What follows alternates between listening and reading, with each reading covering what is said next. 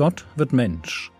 Leben und Lehre des Mannes, der Retter und Richter, Weg, Wahrheit und Leben ist.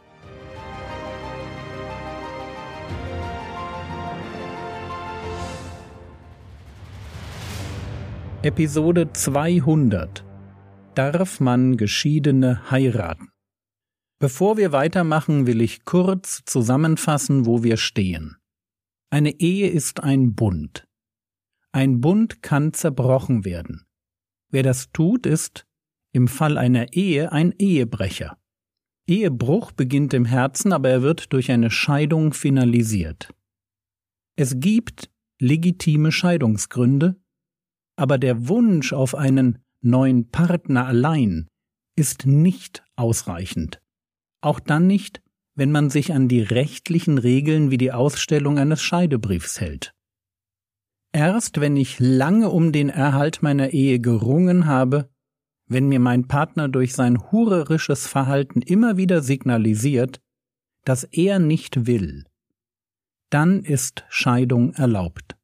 Aber auch dann sollte Scheidung zuerst als das letzte Mittel der Konfrontation angesehen werden, mit dem Ziel einer Versöhnung. Und erst wenn die nicht gewollt ist, dann ist es aus.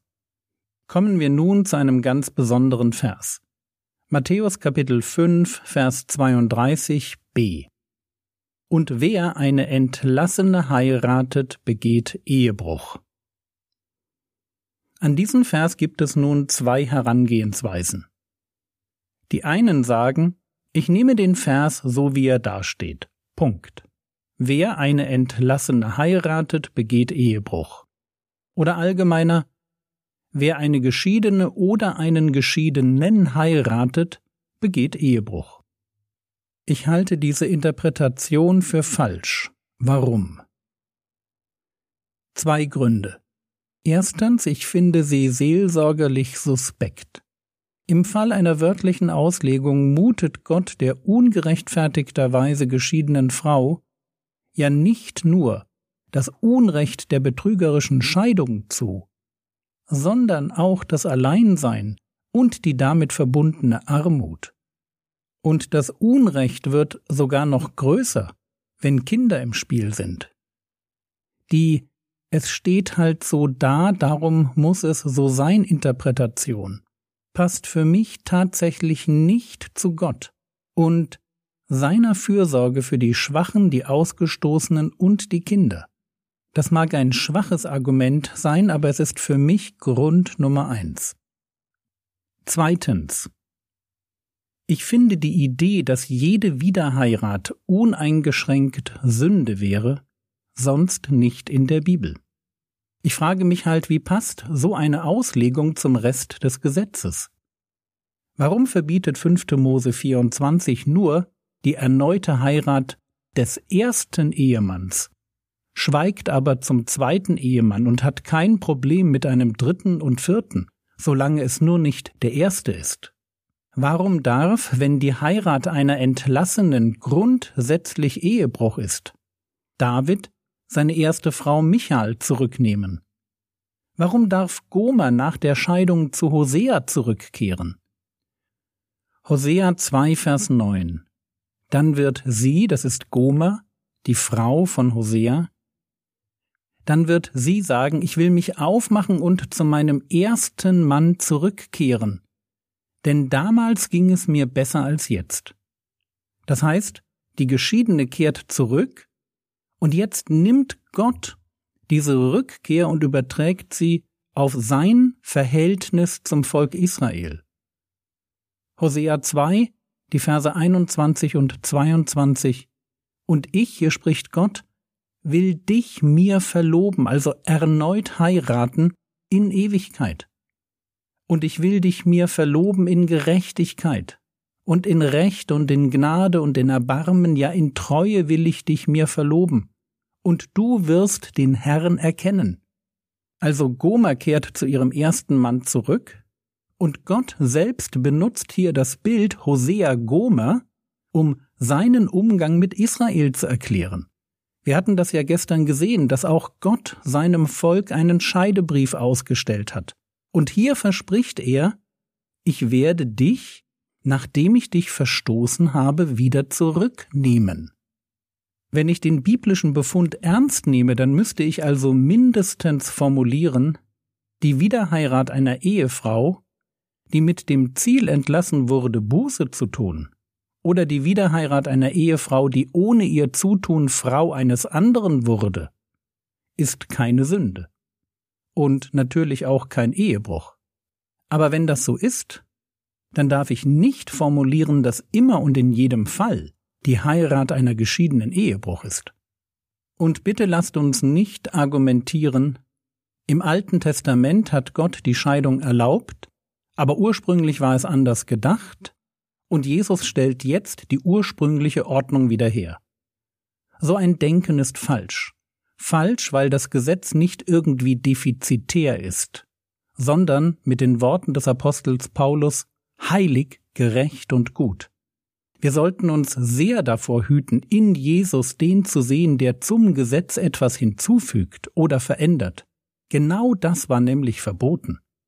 5. Mose 13, Vers 1 Das ganze Wort, das ich euch gebiete, das sollt ihr bewahren, um es zu tun. Du sollst zu ihm nichts hinzufügen und nichts von ihm wegnehmen. Es ist ein Riesenunterschied, ob ich ein Gesetz geistlich auslege oder ob ich es durchstreiche, ob ich verbiete, was im alten Bund die Regel war, nämlich, dass Geschiedene wieder geheiratet wurden. Und ich rede bewusst von Regel, weil die Ausnahme für Priester hört sich so an. 3. Mose 21, die Verse 7, 13 und 14. Eine Hure und eine Entehrte sollen sie nicht zur Frau nehmen, und eine von ihrem Mann verstoßene Frau sollen sie nicht nehmen, denn heilig ist er seinem Gott. Eine Jungfrau soll er zur Frau nehmen, keine Witwe oder Verstoßene oder Entehrte oder Hure, sondern eine Jungfrau seines Volkes soll er zur Frau nehmen. Der Priester ist die Ausnahme von der Regel.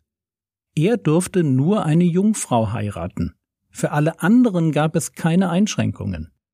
Wie selbstverständlich wird hier die Verstoßene, das ist die Geschiedene, neben der Witwe, der Hure und der Entehrten, das ist die sexuell Entehrte genannt. Wenn der Priester die Ausnahme von der Regel ist, dann ist die Regel die, dass man Verstoßene wieder heiraten durfte. Nirgendwo im Alten Testament wird die Heirat einer Geschiedenen als problematisch angesehen. Es sei denn, es handelt sich um einen Ehemann, der sie mit betrügerischer Absicht entlassen hat. 5. Mose 24. Aber auch das ist eine Ausnahme von der Regel. Und die Regel lautet, du kannst eine Geschiedene wieder heiraten. Ja, aber was machen wir dann mit Matthäus Kapitel 5, Vers 32? Und ich will es einmal so sagen. Was, wenn Jesus hier eine aktuelle Geschichte vor Augen hätte? Im ersten Teil des Verses macht er klar, dass jeder, der seine Frau aus nichtigen Gründen verstößt, zum Ehebrecher wird. Jetzt führt Jesus den Gedanken weiter. Was ist, wenn jemand eine Frau heiratet, die sich selbst entlassen hat? Es kann sich doch nicht nur der Mann scheiden lassen, sondern auch, wenn es auch nicht so üblich war, eine Frau. Und um diesen Gedanken auszuführen, braucht es wieder etwas Grammatikkenntnisse. Die Form, in der das Wort Geschiedene steht, kann entweder ein Perfektpartizip passiv oder ein Perfektpartizip Medium sein. Beide Zeitformen unterscheiden sich der Form nach nicht, sie werden also gleich geschrieben aber es sind unterschiedliche Zeitformen, die etwas Unterschiedliches beschreiben. Und deshalb könnte man in Matthäus 5, Vers 32b einmal übersetzen mit die, die entlassen wurde, also eine Geschiedene, oder zweite Möglichkeit der Übersetzung, die, die sich hat scheiden lassen. Beide Übersetzungen sind möglich. Ich kann übersetzen, wer eine Geschiedene heiratet oder wer eine, die sich hat scheiden lassen, heiratet. Und für die zweite Übersetzungsvariante, dafür gibt es zur Zeit Jesu einen top aktuellen Fall. Der König Herodes Antipas verliebte sich nämlich in seine Nichte Herodias, die Frau seines Halbbruders Herodes Boethos. Und die Geschichte passt wie die Faust aufs Auge zu dem, was Jesus hier sagt.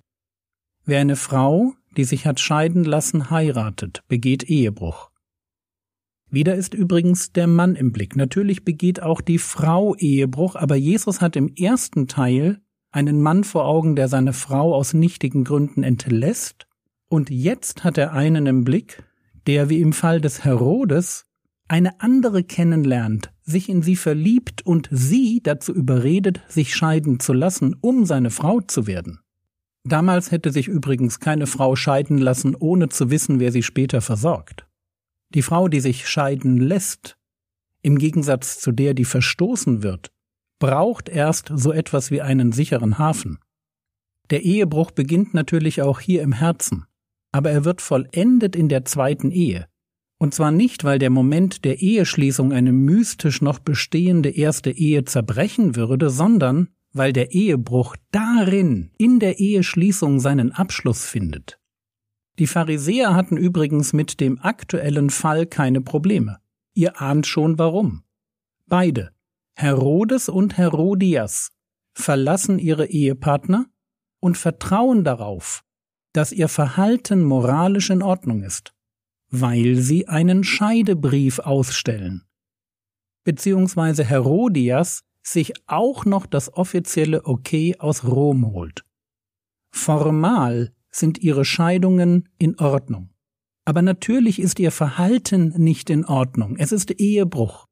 Während die Pharisäer also argumentieren, dass kein Ehebruch vorliegt, solange ein Scheidebrief ausgestellt wird, schaut Jesus auf die Motivation.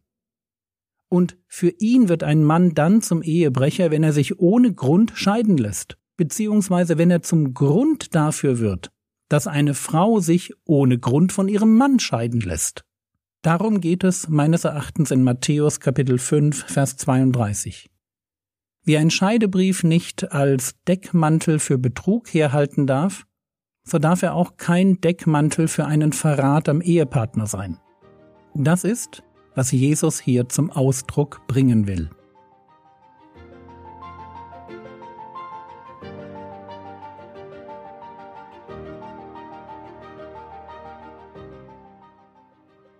Was könntest du jetzt tun? Du könntest dir im Skript noch die Endnote durchlesen. Da steht noch eine Sache, die mir wichtig ist. Das war's für heute. Wenn ihr zu dieser oder zu anderen Podcast-Episoden Fragen habt, lasst sie mir bitte zukommen. Kontakt at frogwords.de Ich will mal sehen, wie viel kommt und ob es sich lohnt, auf Zoom einen Abend zum Beantworten anzubieten. Der Herr segne dich, erfahre seine Gnade und lebe in seinem Frieden. Amen.